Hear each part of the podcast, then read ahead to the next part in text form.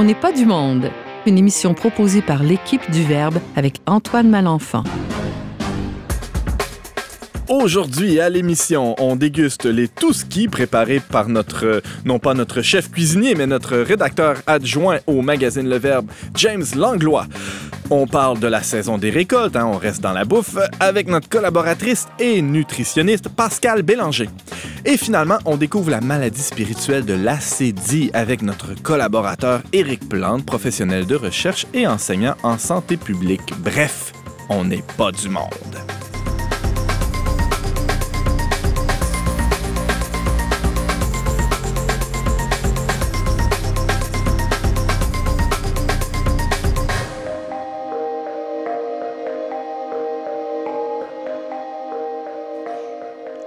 Bonjour à tous et bienvenue à votre magazine culturel catholique. Catholique, ça veut dire universel.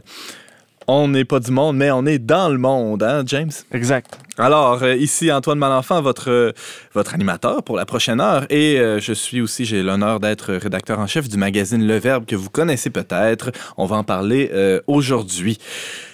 Alors, salutations à vous, chers chroniqueurs euh, de, de, de, cette, de cette émission. Euh, Pascal Bélanger, bonjour. Bonjour, Antoine. C'est pas ta première visite, hein? on n'est pas du monde. T'es venu l'an passé, non? Oui, oui. De quoi je tu nous parle parlais? d'alimentation Ouais? en, en général, mais aujourd'hui, je vous parle de l'automne, de la saison des récoltes. Ah, que, que ça tombe bien. La dernière fois, tu es venu nous parler d'alimentation en C- CHSLD, de patates en poudre. Là, c'est un, c'est un petit peu plus appétissant. On reste dans les racines quand même. Hein? C'est ça. Éric Plante, euh, toi, tu vas aux racines de- de- d'un mal qui nous ronge tous, n'est-ce pas? Oui, mais qui euh, on peut arrêter de se laisser ronger. Oh. En fait, euh, c'est un mal qui est curatif, qui est guérissable. Ah, ah. Et en même temps, c'est un mal qui a un peu un lien avec la, la santé. James euh, prend un crucifix euh, ostensiblement comme, euh, comme défense contre ce mal, c'est bien ça? T'as bien compris mon expression. Parce que les auditeurs te voient pas en- dans ta gestuelle. Alors, euh, donc, Eric, tu vas nous donner quelques trucs pour se battre puis- contre, contre l'acédie. En effet, puis on va voir aussi dans, jusqu'à quel point c'est présent dans notre culture ambiante. Aïe, aïe, aïe.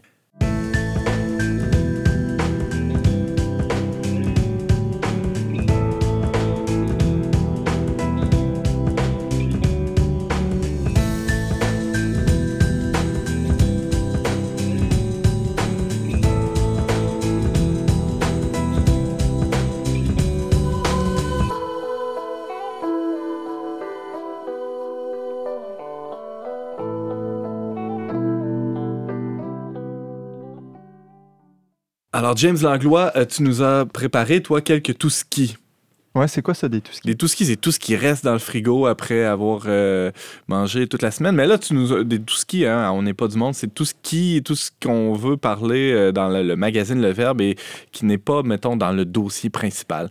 Exact. Là, on n'est pas encore dans le restant parce que Non. le, le contenu que je- dont je m'apprête à vous parler n'est pas, encore frais, pas été encore publié. Il va être publié cette semaine. On a très hâte. Prochain numéro euh, sur la santé mentale. euh, un numéro d'automne qui me semble, ma foi, euh, très intéressant. Très riche, hein? C'est intéressant, ouais. je Ah pense ouais, c'est intéressant, mais dans le fond, ça va être tout ce qu'il faut pas manquer dans le, le nouveau numéro du Verbe. D'ailleurs, avis aux auditeurs, on fait un lancement à Montréal jeudi le 28 septembre, un 5 à 7 au Brou Pub Brouhaha. Je ne me rappelle plus combien il y a de pub là-dedans, en tout cas. Brou, Euh, brou, oui, nos, brou. nos collaborateurs, quelques collaborateurs vont intervenir. La bière est une pièce de rabais avant 6 heures. Donc, bienvenue à tous. Euh, c'est pas nécessaire d'être euh, d'être abonné même pour venir. Oui, euh, ben, toutes les infos se, se retrouvent évidemment sur euh, notre page Facebook, sur notre site web aussi. Exact. Euh, donc, allons dans le, le- le vif du sujet. Tout ce qui, tout ce qu'il faut pas manquer dans le prochain numéro? Je vous donne un- un- des petits scoops là, aujourd'hui. là. Je ne vais pas tout vous livrer en avance, mais voilà, vous savez, il y a la rubrique euh, Rocheton-Racine que j'aime bien. On, y- on parle de, de communautés euh, anciennes, euh, nouvelles, euh, toujours existantes, qui, euh, qui ont œuvré ici au Québec principalement. Euh, donc, j'en ai écrit une des deux euh, du côté Racine. Euh, vous savez, cette année, on fête le 375e de Montréal. Nous le savons. Nous le savons. Mais Montréal fête plus que son 375e parce qu'il y a aussi la Compagnie des prêtres de Saint-Sulpice qui fête son Qu'est-ce 375e que cette à? Montréal. Parce que vous savez, les, les, les prêtres de Saint-Sulpice, qui sont aussi, euh, qu'on appelle aussi les Sulpiciens, euh, sont depuis euh, 375 ans à Montréal. En fait, ils sont vraiment à l'origine de la fondation de, de Montréal, autrefois appelée Ville-Marie. Euh, compagnie, on parle pas d'une compagnie au sens d'entreprise, mais compagnie au sens de, communauté euh, qui a été fondée par Jean-Jacques Ollier, un Français qui en fait est jamais venu au Canada, lui, mais qui désirait ardemment envoyer des missionnaires ici. Et Jean-Jacques Ollier a fondé un petit, euh, petit regroupement de prêtres dans une maison euh, à, Paris euh, dans les années euh, 16 en, en vers 1630. Et euh, c'est une compagnie, euh, c'est un rassemblement de prêtres qui a comme mission principale d'enseigner et de former des futurs prêtres. Donc, les, les, les Sulpiciens sont à Montréal euh, depuis, euh, comme je le disais, euh, 1630 environ, et ils s'occupent de la formation du grand séminaire qui est toujours ouvert, hein, qu'on peut, ce qui est Encore aujourd'hui? oui, oui, qui est une institution fondatrice de Montréal et qui sont toujours très à l'œuvre. Les prêtres sulpiciens, d'ailleurs, il y en a, on, a, on a connu des célèbres au Québec. Il y a le, le- le cardinal Marc Ouellette, qui était longtemps archevêque de Québec, qui est, qui est un prêtre sulpicien. Il n'y a pas un autre évêque euh, toujours actif aussi oui, au c'est ça, l'archevêque du diocèse de Saint-Jean-Longueuil, Monseigneur Lionel Gendron, euh, qui, est un beau diocèse aussi à Québec, euh, qui est Au aussi Québec. au Québec, merci, qui est un, qui est un sulpicien. Et euh, oui, c'est ça. Il y a aussi l'autre côté qui est le- les- la rubrique Rejeton qui parle de communautés nouvelles, des, des fruits un peu de, de Vatican II. Oui, je suis un peu un imposteur parce que c'est Pascal Bélanger qui est ici autour de la table qui l'a écrit, euh, la rubrique, mais euh, qui l'a écrite, pardon, mais qui, euh, je vais vous, essayer de vous en dire quelques mots parce que c'est quand même une communauté qui me fascine. En fait, même si on l'a mis dans Rejeton, c'est une communauté qui a été fondée avant le Concile, De qui il s'agit? mais qui est en fait, qui a une forme tout à fait Vatican II, vous allez le voir. Euh, c'est Catherine, euh, on parle de- des Madonna House, qui, ont, été fondées par Catherine Uhek Doherty, qui est une, qui est une Russe et qui, euh, a vécu la Première Guerre mondiale, la Révolution russe, elle a vécu la. Elle vient d'une famille assez noble, c'est une baronne. Et a- après avoir vécu toutes ces épreuves, euh, elle, est, elle, est, elle est immigrée aussi ici en Amérique du Nord. Elle ne voulait pas fonder de communauté du tout, mais elle s'est retrouvée euh, à Toronto euh, dans une forme de vie assez radicale. Elle vivait de, de- dans une forme de pauvreté, de mendicité. Elle, a commencé à acquérir des pauvres chez elle. Et c'était vraiment un signe de l'esprit que l'évêque de Toronto, Neil McNeil, a vu à l'époque. Et il lui, a, il lui a demandé de fonder une communauté. Donc, euh, ça a pris comme nom au départ la Maison de l'Amitié. Euh, ça a créé des petits fruits, des petits rejetons dans, Harlem, à New York. Et euh, bon, Catherine Houek a vraiment une vie fascinante parce que elle s'est mariée plus jeune. Elle a obtenu, lorsqu'elle était encore en, en Europe, elle a obtenu une nullité. Elle s'est remariée ici avec un homme qui était d'un rite oriental et qui est devenu prêtre plus tard. Donc, vous voyez, elle a connu un peu tous les états de vie, la pauvreté, la richesse. Une histoire pas banale. Une histoire pas banale. Pa- Pascal veut rajouter quelque chose, peut-être? Oui, en fait, elle a fait aussi les vœux là, de chasteté avec son mari euh, une fois qu'ils ont vraiment fondé Madonna House là, dans sa forme actuelle, là, parce que les, euh, euh, les laïcs euh, étaient vraiment consacrés, tous ceux qui se, tous ceux qui se joignaient Ouais. à, à eux. Donc, eux ont décidé, même s'ils étaient un couple marié, de faire ces vœux-là là, après, je pense, dix ans de mariage, là, euh, pour vraiment vivre le même état de, de vie que, que les laïcs qui étaient avec eux. Toi, tu as rencontré des gens de Madonna House à Rimouski parce qu'il y y a une Oui. petite communauté là-bas? Il y a une petite euh, Madonna House à Rimouski. Euh, c'est euh, l'évêque, Monseigneur Fournier, qui a fait la demande là, il y a quelques années, il y a dix ans, je pense. Oui, qui lui était un affilié des Madonna House. OK. Oui. Et puis, en fait, moi, j'ai rencontré Jeanne et Dorine de la maison à Rimouski. Elles s'occupent beaucoup, entre autres, euh, euh, des, euh, des pauvres, là, si on peut dire. Euh, il y a quand même un quartier assez pauvre à Rimouski, Saint-Robert. Puis, euh, vraiment, leur maison est au centre de ce quartier-là, tout près de l'évêché. Et Elles s'occupent notamment d'un souper, euh, un réveillon de Noël pour toutes les personnes qui n'ont pas de famille qui peuvent les accueillir ou qui n'ont pas nécessairement l'argent pour s'offrir un repas euh, plus euh, festif. Mhm. Euh, elles font d'autres choses aussi. Là. Euh, Elles s'occupent no- notamment d'un groupe euh, des brebis là, pour l'enseignement, la Ouais. catéchèse. Moi, je, suis- je suis allée prier là. Ils ont une, ils ont une petite chapelle pour prier euh, qui est toujours ouverte à tout le monde. Donc, elles, elles m'ont vraiment ouvert euh, grand les portes, puis elles m'ont accueillie. Euh, Qu'est-ce que c'est la mission James de la, de la communauté? Bon, co- concrètement, c'est ça pour le dire, ils sont encore euh, reconnus comme une association publique de fidèles. Et euh, donc, c'est vraiment des célibataires, hommes et femmes, qui euh, font vœu de, qui font des promesses euh, de, selon les conseils évangéliques de pauvreté, chasteté, d'obéissance. Et ils vivent ensemble dans une même maison, ils peuvent accueillir les gens. Leur but, c'est vraiment de mener une vie de famille, quoi. Euh, ils vivent assez séparément, là, dans des, je dirais des sections de la maison différentes, mais voilà. Ils- leur but, c'est tout simplement de vivre de la providence, d'accueillir les gens, de mener une vie de famille, puis de répondre à l'appel, euh, je dirais, de l'évêque, là, selon des, des- des visions très concrètes euh, différentes. Donc, c'était la chronique Rejeton qu'on peut lire dans son intégralité dans le numéro du Verbe qui sort ces jours-ci. Il y a d'autres choses aussi dans cette revue-là, dans la, la rubrique Dans la mire, non? Oui, exactement.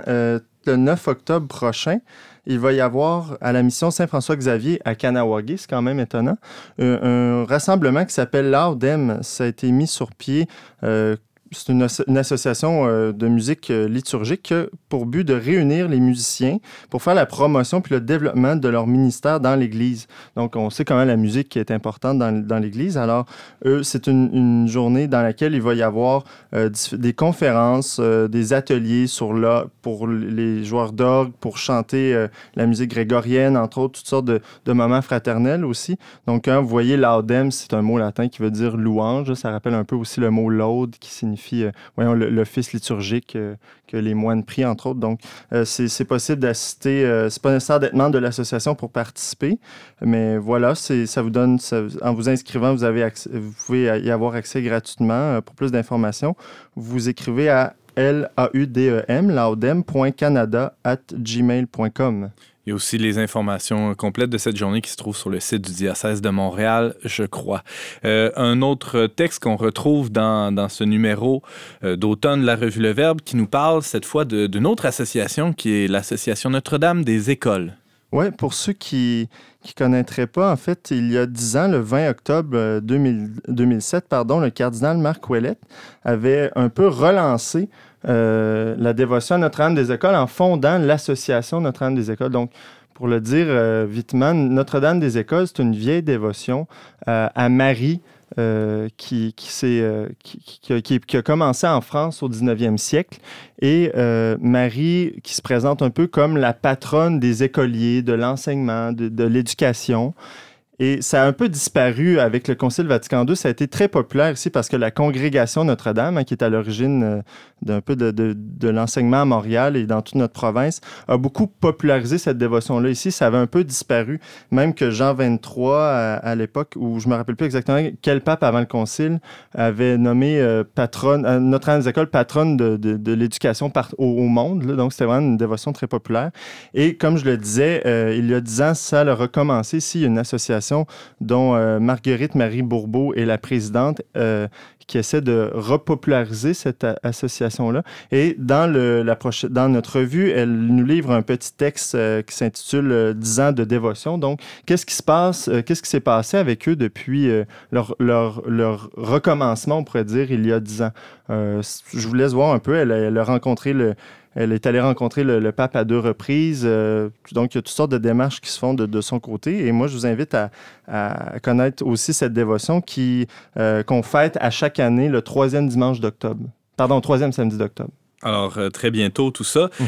Euh, Qu'est-ce qui s'est passé aussi? On, on parlait de la revue dans sa version papier, mais parallèlement à ça, il, le- la, la- la troupe de blogueurs du Verbe n'est pas en relâche. Elle, a- elle a publié quelques textes intéressants. James, tu veux nous en parler? Oui, je voulais vous, vous mettre un peu euh, au pouls de ce qui se passe sur notre blog. En fait, dernièrement, il y a notre euh, littéraire en chef, Alex Lassalle, qui a écrit un texte, Le tempo de la terreur. Donc, on entend beaucoup parler aujourd'hui de terrorisme. C'est un, un concept assez, euh, assez fourre-tout, on pourrait dire. Euh, qu'est-ce qui est terroriste, qu'est-ce qui ne l'est pas. Euh, Dès qu'il y a un acte de violence, pratiquement. exactement. Puis en fait, il faut, faut, politique. oui. faut dire qu'Alex a publié ce texte-là sur notre blog le 11 septembre dernier. Donc, c'est une journée qui a passé à l'histoire et qui, euh, pour nous, est, est une journée euh, durant laquelle on, se- on- on est à même de se rappeler plusieurs événements tragiques. Vous savez lesquels. Mais dans ce texte-là, Alex Lassalle euh, nous rapporte un peu les lectures d'un d'un intellectuel euh, très connu, Gérard Chalian, qui fait un peu une sociologie, une philosophie du terrorisme. C'est pas pour les, commençants en, sciences sociales, mais quand même, c'est un texte qui a beaucoup, de, corps, beaucoup de, de bon. Là. Alors, c'est à lire. Il y a aussi euh, dernièrement Ariane Malchelos qui a publié euh, en réaction à un livre de Marie-Lise Hamelin qui s'appelle Maternité, la face cachée du sexisme, qui a été publié dernièrement. Donc, elle voulait un peu, euh, elle va y répondre plus en détail prochainement, mais Ariane Malchelos a intitulé son blog La complémentarité est-elle sexiste? Parce que l'écrivaine essayiste Marie-Lise Hamelin cherchait à à remettre en question un peu les, les mesures qui visaient l'égalité homme-femme hein, par rapport au travail. Donc, elle questionnait ce, concept-là. Et les congés parentaux, entre autres, les congés la répartition des tâches dans, le foyer, etc. Elle, se disait, est-ce que les femmes sont vraiment euh, égales aux hommes, dans le sens où, euh, plus souvent, on dirait que c'est la mère, justement, qui, qui, qui, qui est nécessairement ramenée à la maison par toutes sortes de pressions, mais elle, euh, Ariane, critiquait ça. Donc, je vous invite à consulter. Et finalement, bon, il y a eu deux blogs qui ont été, dont toi, tu en as écrit un. J'ai fait ça, Oui, Chérie, j'ai réduit mon ennemi sur les, toute la question du, euh, des, des, groupes néo-nazis, euh, Charles Duville, etc. Je passe là-dessus rapidement, mais je vais insister sur un blog de Brigitte Bédard, hein, qu'on aime beaucoup, qui écrit toujours des, des des textes euh, assez intimistes. Et justement, le texte qu'elle a publié avec, qu'elle a, a, publié suite à sa rencontre avec Joe Zambon, qui est un catholique euh, d'Ontario. Euh, chanteur aussi, moi, ça, je ça beau de voir que euh, Joe Zambon, en fait, c'est un, un, chanteur qui, fait du folk, mais qui est assez assez accessible dans sa musique et qui, tu sais, ça parle pas de Jésus à tout bout de champ, mais c'est, une musique qui, qui s'écoute bien. D'ailleurs, on va aller l'écouter dans quelques instants, mais je vous invite à aller lire ce texte de, de Brigitte. Euh, elle est allée assez dans le détail, assez profond. C'est du beau Brigitte Bédard, en fait. Donc, je vous invite à on apprend plein de détails croustillants sur la vie de Joe Zambon. De Joe.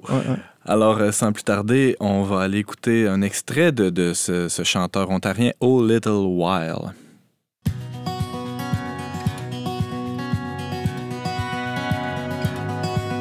A little while you feel so long till I can be with you once more. Remembering not long ago the sweetness of you being close. Love came just when it pleased. You stole my heart, you wounded me. Makes my soul unceasing cry. Oh, please return, my one desire. You're coming sooner than my heart desires, not soon as I would have desired.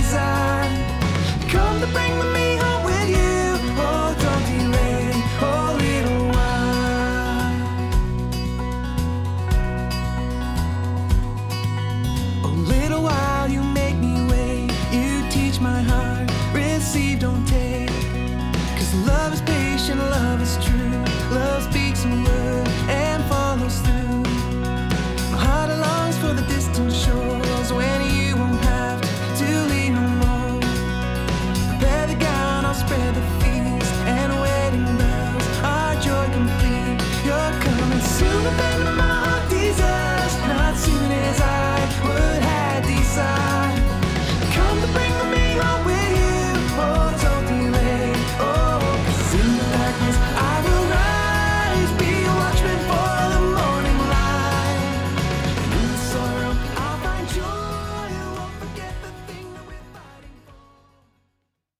C'était Oh Little While du chanteur catholique ontarien Joe Zambon, tiré de son plus récent album Love Is.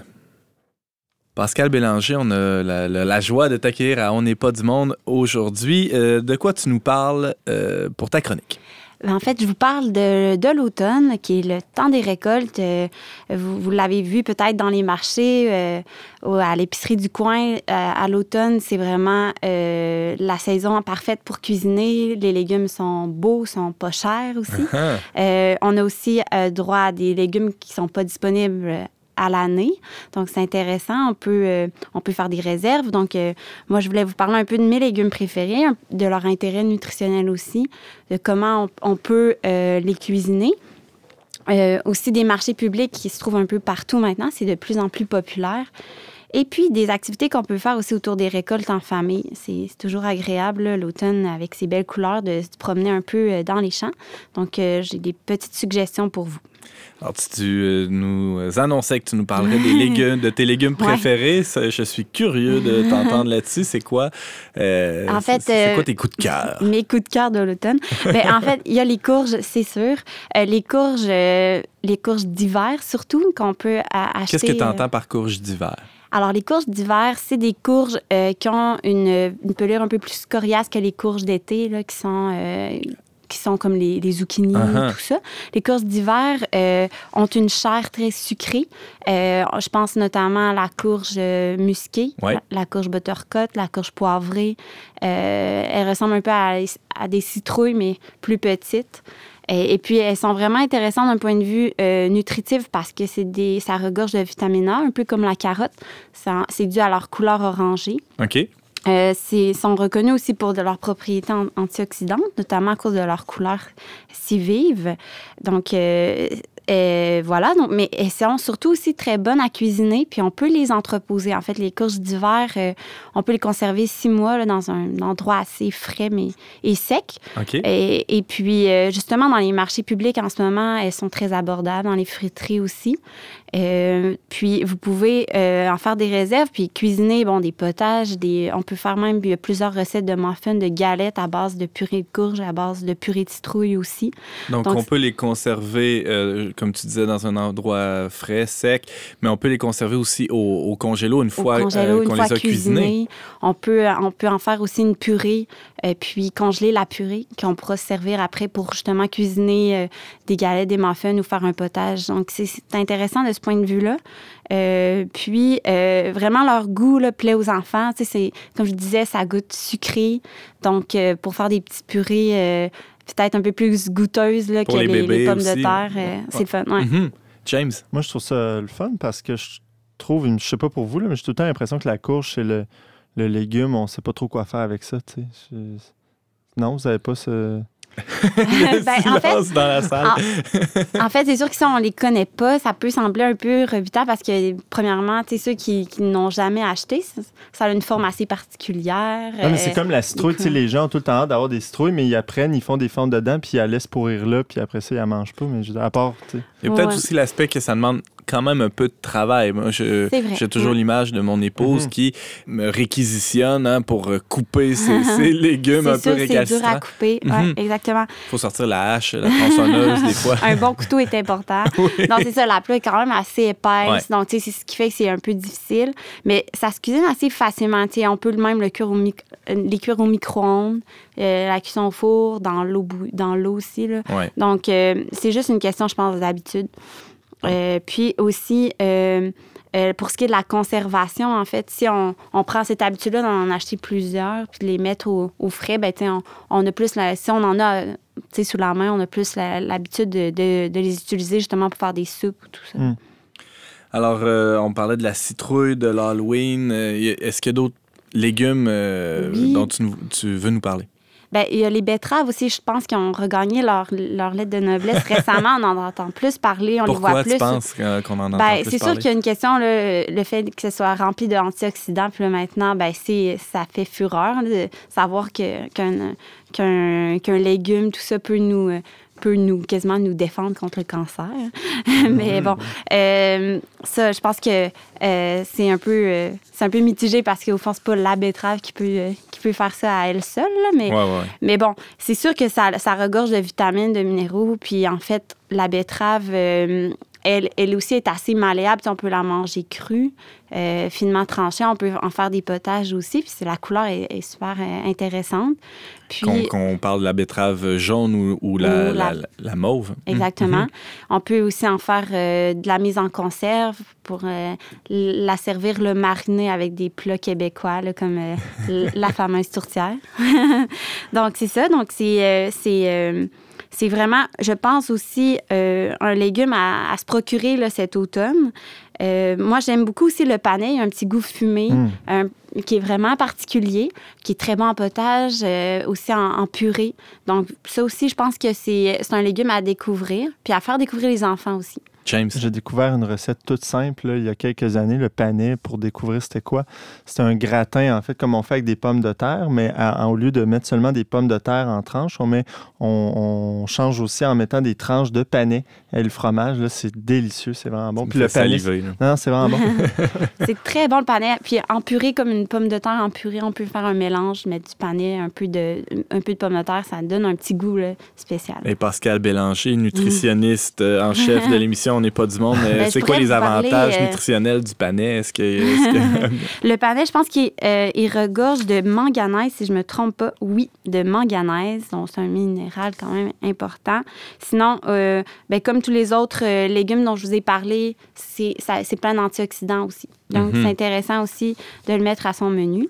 Euh, même chose pour le rutabaga, le navet, euh, le topinambour. Ce sont tous des légumes d'automne qu'on peut trouver facilement au marché ou dans une friterie. Vous pouvez regarder les spéciaux euh, aussi pour en faire des réserves. Alors, c'est le temps, c'est la saison, vraiment, l'automne, euh, Pascal, de, de- de- comme tu le dis, de faire des réserves, autant euh, dans, dans notre euh, congélateur que dans notre garde-manger, notre chambre froide aussi, aussi. et faire les réserves dans notre corps de bonnes vitamines et d'antioxydants. Exactement. Vous pouvez aller au marché, justement. Ouais, où on va? En fait, euh, à Montréal, il y a le marché, le célèbre marché Jean Talon, Mhm. qui, euh, qui, est, qui est en fait un des plus vieux du euh, marché public ici. Donc, euh, je pense que c'est une place euh, où aller. Là. Il y a de plus en plus euh, de, de boutiquiers qui appellent là, au marché. Donc, non seulement il y a justement des fermes maraîchères qui proposent leurs fruits et légumes, mais vous pouvez acheter des produits fins de boucherie. euh, Transformés. ça, transformés. Mhm. Les boulangers sont là, tout ça. À Québec, il y a le, le marché du Vieux-Port de Québec qui est ouvert à l'année. Puis, il y a le marché public de Sainte-Foy qui est ouvert jusqu'au 12 novembre, 7 jours sur 7. Donc, euh, Donc, là assez aussi, tardivement, là, dans l'automne, quand même, ça, ça nous donne le temps de faire il des reste des encore quelques semaines Mhm. pour y aller. Euh, donc ça, je pense, c'est une belle activité aussi, puis ça donne envie de cuisiner. hein. Moi, c'est pour ça que je trouve que c'est intéressant de, de s'y promener parce que ça donne des idées. Des fois, on ne sait pas trop quoi faire. La semaine commence, tout ça. Donc, de prendre le temps à la fin de semaine de faire un petit tour, ben là, on voit des légumes, tout ça, ça, ça peut euh, donner quelques idées. Des fois, on, on se dit, Ah, on n'a pas le temps de cuisiner, ça, ça- ça prend du temps. Justement, on ne veut pas consacrer notre, notre fin de semaine à, à- Mm. dans, les, dans les chaudrons, mais ça peut devenir une activité en soi, euh, en couple ou avec les enfants, cuisiner. Est-ce que c'est quelque chose que tu prônes, toi, cher nutritionniste c'est Pascal? certain.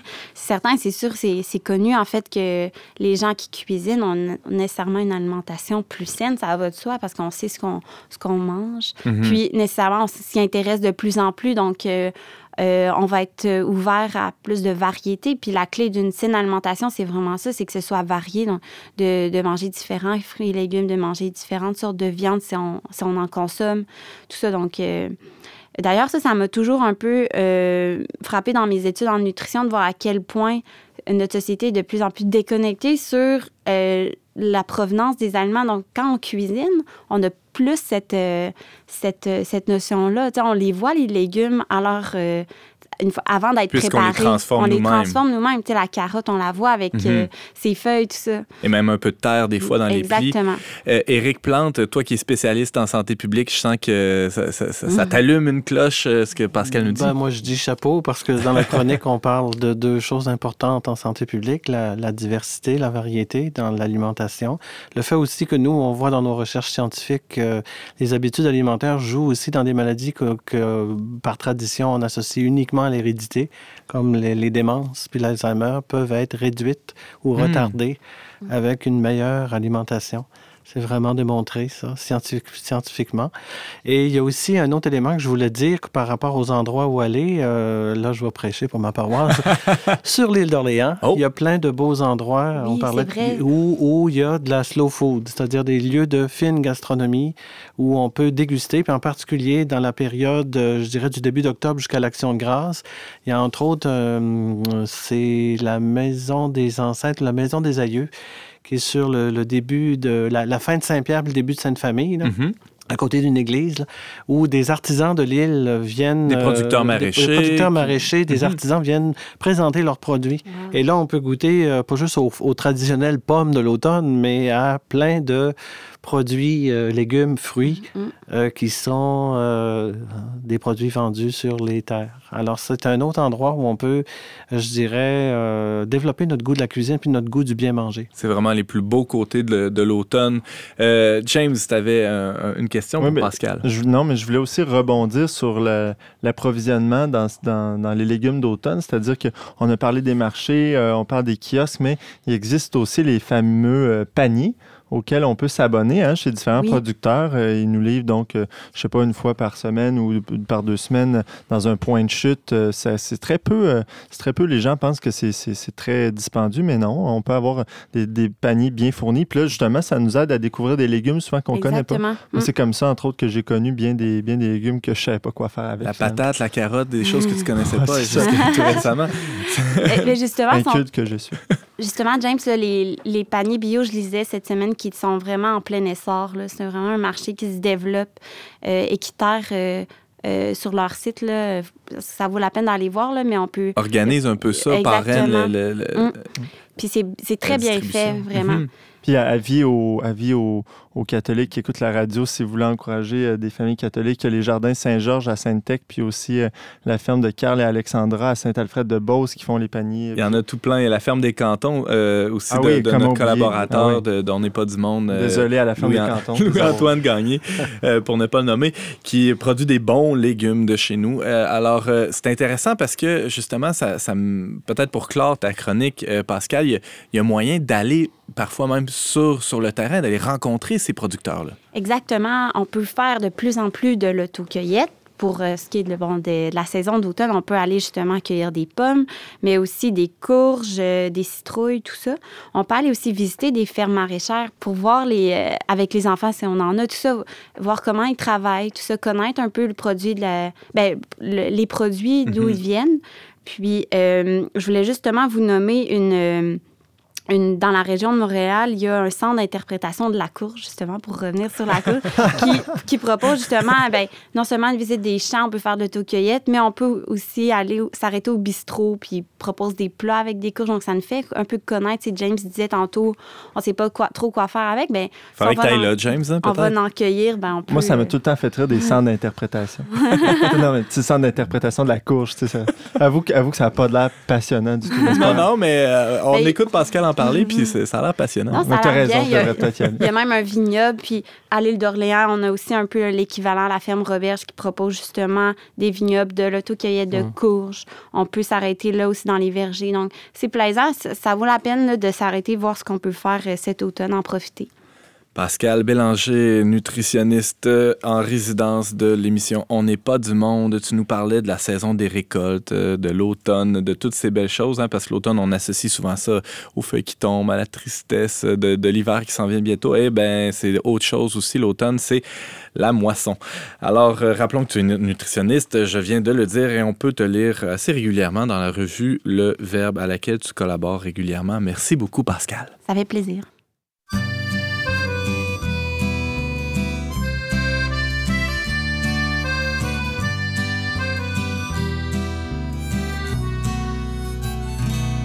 Comment ça va, ma petite sœur? Viens que je te serre dans mes bras. Puis as-tu retrouvé le bonheur dans ton trip au Canada? Dans le bout de cette année, il s'est pas passé grand-chose, c'est un peu morose.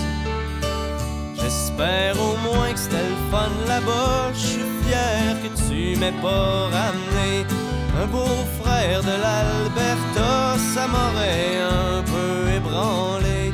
Jure-moi donc que ce fois-là, tu restes à maison pour de bon. Anyway, je suis content que tu reviennes. T'arrives en même temps que l'automne. C'est que ça m'a fait ben de la peine de te voir partir, ma mignonne.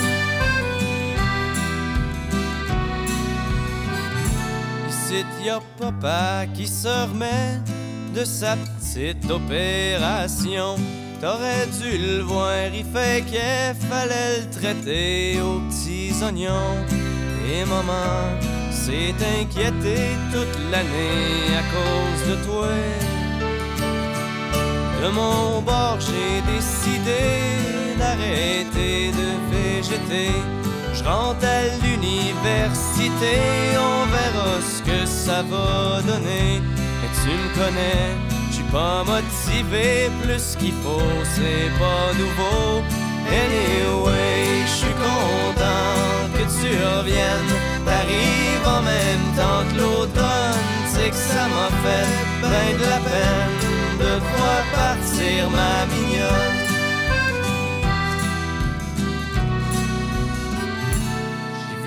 Le mois passé, ça avait pas trop l'air de filer. Il m'a dit que t'avais pas appelé depuis sa fête en février. Si tu l'aimes plus, faudrait peut-être pas le niaiser, c'est un bon body. Et puis toi, ma petite sœur, es-tu toujours aussi perdue? C'est-tu encore la grande noirceur? Ou ben si t'as C'est que la vie est parsemée de petites misères, faut pas t'en faire. Anyway, je suis content que tu reviennes, t'arrives en même temps que l'automne. C'est que ça m'a fait ben de la peine de te voir partir, ma mignonne.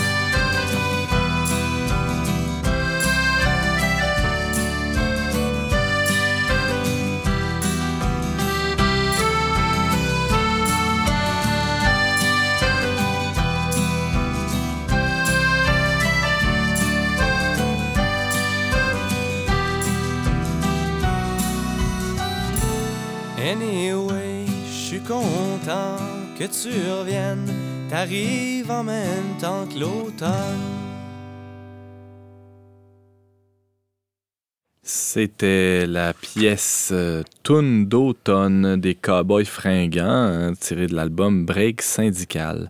Vous êtes toujours à On n'est pas du monde avec Antoine Malenfant au micro. Éric Plante est un professionnel de recherche et enseignant en santé publique. Il vient parfois nous euh, raconter des choses au micro dont n'est pas du monde, nous parler de santé publique justement.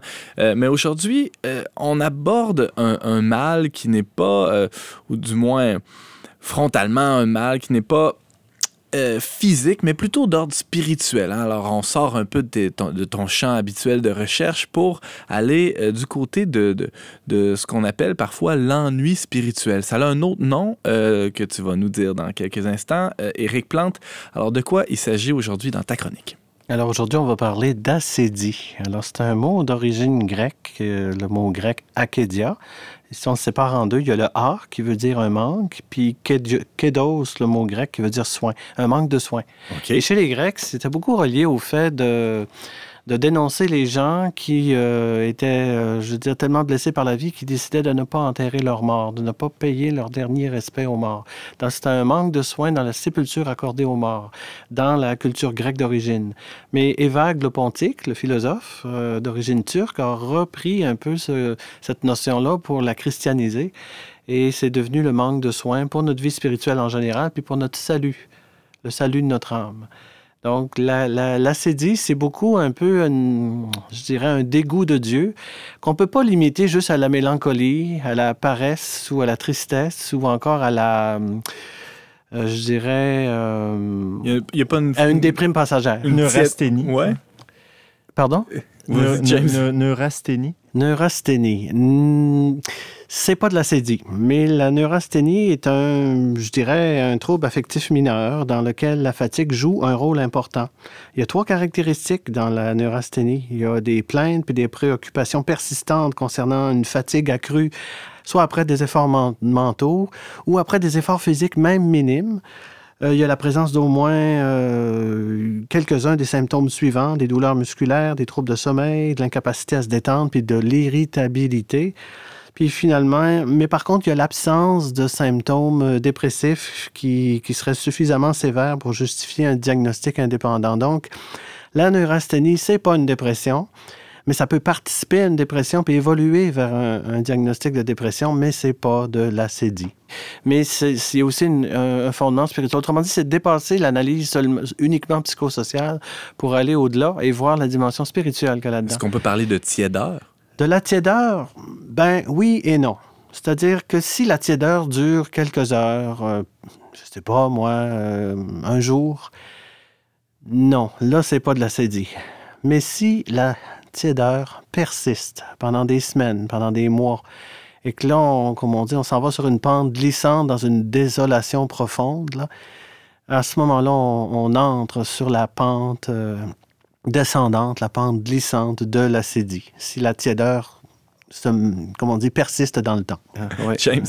Euh, si je ne m'abuse, Eric, euh, dans la traditionnelle euh, liste des sept péchés capitaux, Oui. on retrouve la paresse qui, il me semble, on- si on voulait être juste, on devrait appeler acédie, n'est-ce En pas? fait, il y avait euh, euh, ça, il y a tout un historique autour de ça. C'est que les moines, euh, comme on dit au Moyen Âge, avaient une liste de huit péchés capitaux. OK.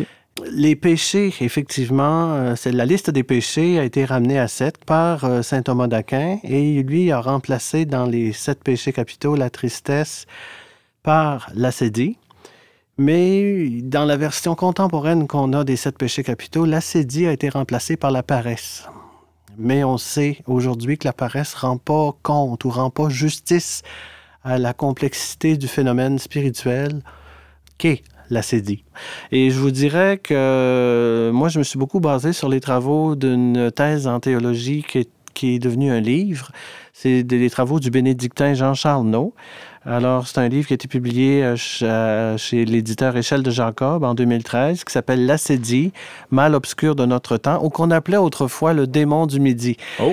euh, lié un peu au à la crise du milieu de la vie, crise Ouais. de la quarantaine, crise de la cinquantaine, dépendant des, des, des espérances de vie des gens, mais qui était surtout une idée liée à... Pourquoi appeler ça le démon du midi? C'est qu'on associe beaucoup le démon à la nuit, qui nous attaque dans les, phases où on est le- les plus fragiles dans notre système. Mais non, c'est-à-dire, ce sont des attaques du démon en plein jour. C'est-à-dire, pourquoi c'est un mal obscur? Parce qu'on s'en rend pas compte. Ça devient comme une façon d'être et d'agir dans laquelle on a un dégoût de Dieu qui s'accentue et qui se manifeste essentiellement de trois façons. La première façon de parler, euh, de, de caractériser l'acédie, c'est de dire que c'est un dégoût ou un mépris par rapport à Dieu. Et ça devient un ennui euh, croissant et continuel. C'est accompagné aussi d'un sentiment euh, d'étouffement en général que vit la personne dans son propre environnement quotidien de vie. Puis finalement, c'est complété par une infidélité dans nos engagements, nos engagements euh, par rapport aux autres, nos engagements par rapport à Dieu aussi. Et euh, même euh, Jean, Jean-Charles Naud a, a repéré des signes assez clairs de cette acédie-là. Je ne je ne les nommerai pas tous, mais je vais vous en nommer qui, Mhm. qui sont particuliers et qu'on reconnaît dans notre vie contemporaine aujourd'hui. Ouais. L'instabilité corporelle, c'est-à-dire le, le désir de bouger puis de changer tout le temps, de ne pas tenir en place. Euh, la deuxième, c'est le souci exagéré de soi-même, de notre santé puis de notre confort, presque un, narcissisme hypertrophié. Un autre élément aussi, c'est un dégoût pour nos responsabilités quotidiennes, notre devoir d'État. C'est-à-dire une difficulté à juste se lever le matin puis faire ce qu'on a à faire, que ce soit au travail, avec notre famille, euh, bon. Et finalement, euh, un minimaliste, c'est-à-dire quelqu'un qui est toujours dans le... qui, qui en fait le moins possible. Tout le temps dans le minimum, minimum, minimum, puis tout est, est de trop. Hmm. Mais heureusement, euh, l'auteur nous amène à des, vers des avenues de solutions à ça, parce qu'il dit à cause multiple, solutions multiples. Mais euh, je Fort pense... heureusement, oui. Pascal. Euh, ben, Oui. Ça me fait penser un peu à la pusillanimité. Est-ce qu'on pourrait dire que c'est un peu quelqu'un de pusillanime qui n'a pas vraiment d'ambition, qui n'a pas de... Euh, C'est-à-dire que ça, c'est une phase du minimalisme. La pusillanimité, on peut placer ça dans l'étape du minimalisme ou l'aspect du minimalisme dans la CEDI. C'est effectivement, il y a effectivement un manque d'ambition, il y a effectivement un manque de confiance et d'espérance dans la CEDI qui est caractérisé euh, par cette pusillanimi- pusillanimité, ce manque d'ambition. Euh, qui est aussi une composante, oui, de, de l'acédie. Mais euh, les façons d'y répondre, c'est beaucoup euh, lié à, premièrement, une prise de conscience de nos propres fragilités. C'est beaucoup lié, ça, à la fameuse béatitude, heureux ceux qui pleurent, ils seront consolés. Alors, c'est d'abord une prise de conscience de nos, de nos fragilités. Deuxièmement, une hygiène de vie où on, pas nécessairement changer tout notre mode de vie, mais changer nous-mêmes, c'est-à-dire changer notre façon de vivre. C'est beaucoup ça. Et en troisième, euh, pas juste méditer la parole de Dieu, mais carrément l'intégrer à notre quotidien. Donc, une, une- une intégration, une mise en pratique de la parole de Dieu aide beaucoup à lutter comme croyant contre euh. Une fréquentation, une, une relation intime avec oui, la parole de oui, Dieu. qui est finalement. vivante puis qui va Mhm. au-delà des rites, là. Qui, est vraiment une personne qui est en relation dynamique et vivante avec Dieu et qui, qui fait de Dieu un, un compagnon quotidien de sa vie. Parce qu'on peut prier tous les jours, même aller à la messe tous les jours et être euh, attaqué de plein fouet par, euh, par ce, problème-là de l'acédie, c'est ça? Oui. Je Oui. comprends bien. Ah oui, oui, tout à fait. James Langlois. Oui. Mais J'imagine déjà les questions qui peuvent surgir. Euh, quelle pourrait être la différence entre quelqu'un qui soit dépressif, euh, Alors, est-ce que c'est dépressif? Là, on entre dans le champ des, comme je le disais, des, des maladies mentales et comment je vous répondrais à ça? Euh, C'est-à-dire que l'acédie n'est pas la dépression. Par contre, elle peut être un signe de quelqu'un qui est dans un parcours de dépression. Elle peut être comme une espèce de signe avant-coureur de quelqu'un qui est engagé dans la dépression. Autrement dit, la dépression est une condition personnelle de- qu'habite l'individu, mais il y a des individus qui ne sont pas dépressifs qui peuvent aussi être atteints d'acédie. Alors, c'est pas la dépression au sens de l'état dépressif situationnel, c'est pas non plus la dépression majeure au sens où elle est cli- cliniquement diagnostiquée ou reconnue euh, dans, comme on dit, en relation d'aide. D'ailleurs, en parlant de relation d'aide, c'est important aussi de voir que dans l'accompagnement spirituel, on, on prend aussi en compte euh, la nuit de la foi comme n'étant pas non plus de l'acédie. En ce sens que la personne peut vivre une sécheresse intérieure, mais toujours continuer de croire et d'espérer en Dieu envers et contre tout. C'est difficile, on, on- se sent euh, distant de Dieu, mais on continue d'espérer, de croire en lui. Alors que dans l'acédie, il y a vraiment un dégoût de Dieu et on, on- on croit de moins en moins et on espère de moins en moins. Donc c'est vraiment l'idée d'une rupture dans la relation avec Dieu qui est de plus en plus grande dans l'acédie, alors que dans la nuit de la foi, c'est l'avancée courageuse dans l'obscurité, mais toujours avec confiance, puis toujours avec une espérance fidèle et tenace, même si on a pu, on se sent moins porté ou même pas porté du tout par la grâce. Donc la nuit de la foi, c'est pas de l'acédie. Autrement dit, je vais vous donner un exemple avec un terme qu'on entendait souvent. euh, on en a parlé un petit peu dans l'émission avec, avec Pascal, dans la littérature du 19e siècle, avec entre autres Charles de Baudelaire dans ses petits poèmes en prose, il parlait du spleen ou du mal de vivre. Mhm. Puis on a- lui, il parlait beaucoup de mélancolie quand il parlait de ça. Mais dans le fond, c'était pas, c'était pas une déprime passagère, c'était vraiment des gens qui ressentent un mal profond, mais un, un mal qui est pas juste humain, qui est spirituel aussi. Et, et c'est, dans ce sens-là que ça va plus loin qu'une maladie mentale. Bon, où, où tracer la frontière, ça, c'est des cliniciens qui pourraient nous répondre, là. Mais c'est, puis, puis des cliniciens qui ont aussi, euh, je dirais, une vie de foi, là, qui sont croyants.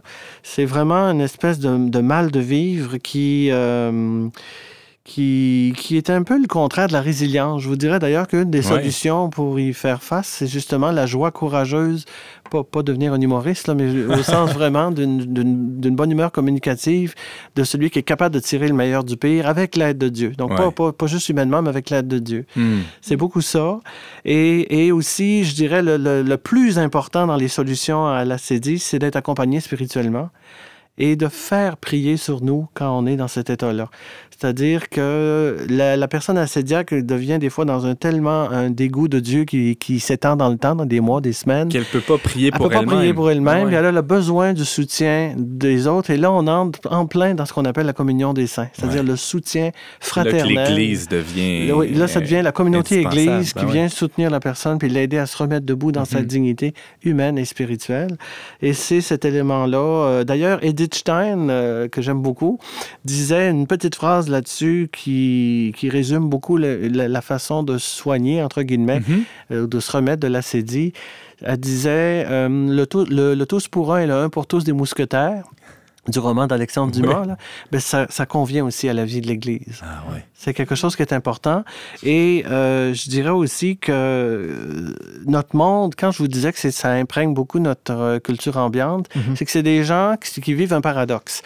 Euh, quand on est dans l'acédie, c'est qu'on se fuit soi-même, mais en même temps, on est centré, centré sur nos désirs. Donc, c'est- ça le paradoxe. Tu te fuis, tu veux pas te regarder, tu veux pas regarder tes fragilités, mais en même temps, tu cours, tu te disperses partout. Donc, c'est le culte de l'instabilité permanente, de l'urgence permanente, de l'instantané, du sensationnel. on devient une personne qui passe d'un truc à l'autre, mais qui persévère dans rien. On commence quelque chose, mais on le finit pas. Donc, c'est toute la culture du zapping dans laquelle on est. On, goûte, mais on savoure pas. On touche, mais on s'imprègne pas. On, s'agite, mais on n'est pas actif. C'est drôle, on a une nutritionniste autour de la table. Euh, c'est vrai dans, le fast-food, c'est vrai aussi dans, nos, fast-food, dans, nos, partout, dans... nos relations affectives aussi. Oui. Dans nos communications aussi. Uh-huh. Pensez à toute la mode dans les rencontres amoureuses actuellement du speed dating. Mm-hmm alors qu'on sait que la rencontre d'une personne avec une autre personne, c'est toujours une affaire de temps. Puis comme tout apprentissage, c'est quelque chose de long. Alors moi, c'est ça le, message que je veux vous laisser. C'est l'important d'être soutenu par la communauté, de cultiver avec l'aide de Dieu une résilience, une résilience guidée par sa grâce, une capacité à tirer le meilleur du pays guidée par sa grâce, puis de, de, changer, de nous changer nous-mêmes, dans le fond, pour chercher une sorte d'équilibre souple, d'équilibre dynamique. Un peu ce que ce qu'on dit avec Saint-Hildegarde Bingen, la joie du, la voie du juste milieu, ou Saint-Benoît, parce que c'est un moine bénédictin qui nous parle, la, de avoir de la mesure en tout. C'est essentiellement ça. Ce sont les voies pour se sortir de l'acédie.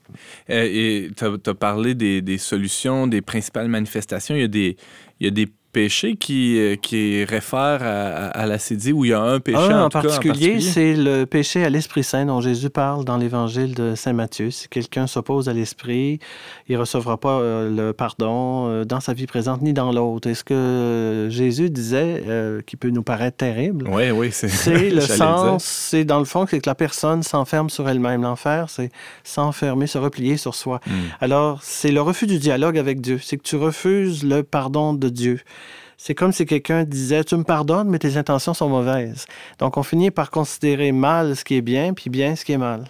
Donc, toute la, dynamique de la relation à Dieu s'en trouve annulée parce qu'on dit Je crois pas que tu peux me pardonner. Donc, on, se ferme nous-mêmes au pardon de Dieu. On se condamne. On, se condamne. Mm-hmm. on s'enferme. Dans le fond, l'enfer, c'est ça, s'enfermer. C'est plus Dieu qui. C'est plus Dieu qui condamne. En fait, ce n'est pas Dieu qui condamne. C'est pas Dieu qui condamne. Euh, non. pas, du tout, pas, du tout. Ah, alors, c'est ce péché-là auquel. Puis, puis c'est pire que de ne pas reconnaître la mission, la mission de Dieu parce que c'est, comme je disais, appeler mal ce qui est bien et bien ce qui est mal. Alors, euh, c'est, euh, on retient de cela que oui, la, la fait partie de la culture ambiante, fait partie de, de, l'air du temps qu'on, respire, mais littéralement. On, mais on peut la contrer. Mais il y a des solutions, il y a des... En fait, euh, comme on le disait un peu plus tôt aussi, un moment où on, on, devient complètement enfermé sur soi-même, incapable même de cette relation-là avec les autres et avec Dieu.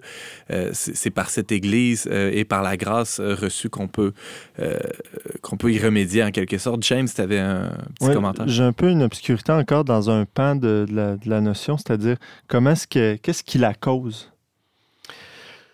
La cause de la. Oui, c'est une bonne question, James. Euh, en fait, on pourrait parler des causes. Et les causes les plus générales qu'on peut retrouver par rapport à la sont les suivantes. C'est surtout, dans le fond, une cassure dans la relation entre la personne et son Dieu, entre l'individu et Dieu entre, euh, c'est ça, chaque, chaque âme et Dieu.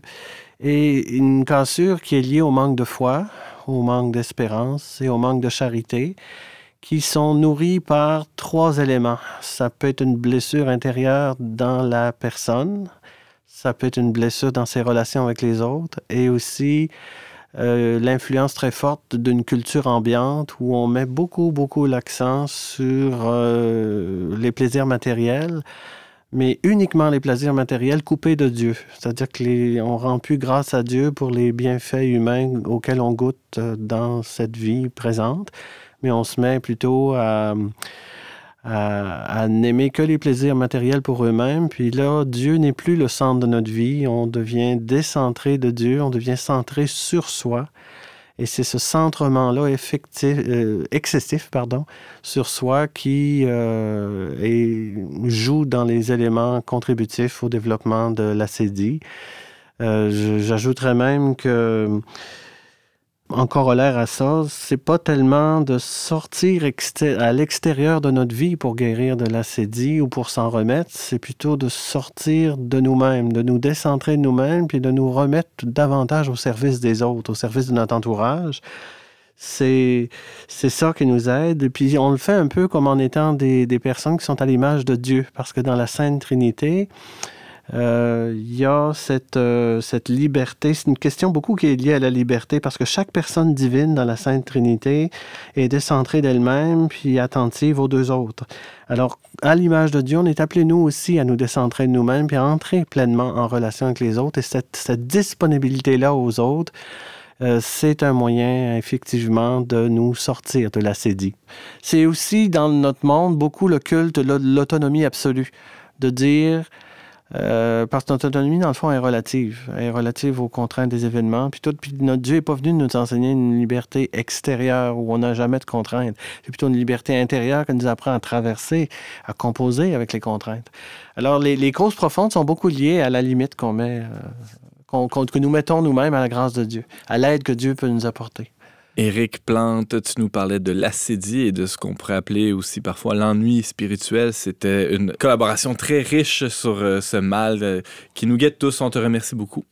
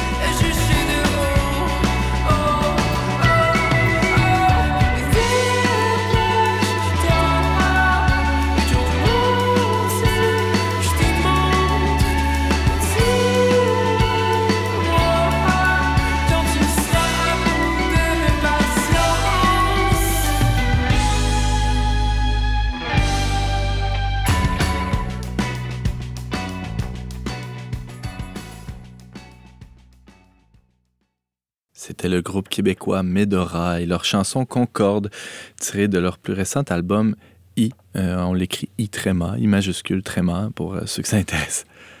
On parlait cette semaine de tout ski avec James Langlois, de la saison des récoltes avec notre nutritionniste Pascal Bélanger et de l'acédie, maladie spirituelle avec Éric Plante, professionnel de recherche et enseignant en santé publique. Merci d'avoir été des nôtres. On vous attend la semaine prochaine, même heure, même antenne, pour un autre magazine dont n'est pas du monde. Au choix musical, James Langlois, à la réalisation technique, Yannick Caron et à l'animation, Antoine Malenfant. Cette émission a été enregistrée dans les studios de Radio Galilée.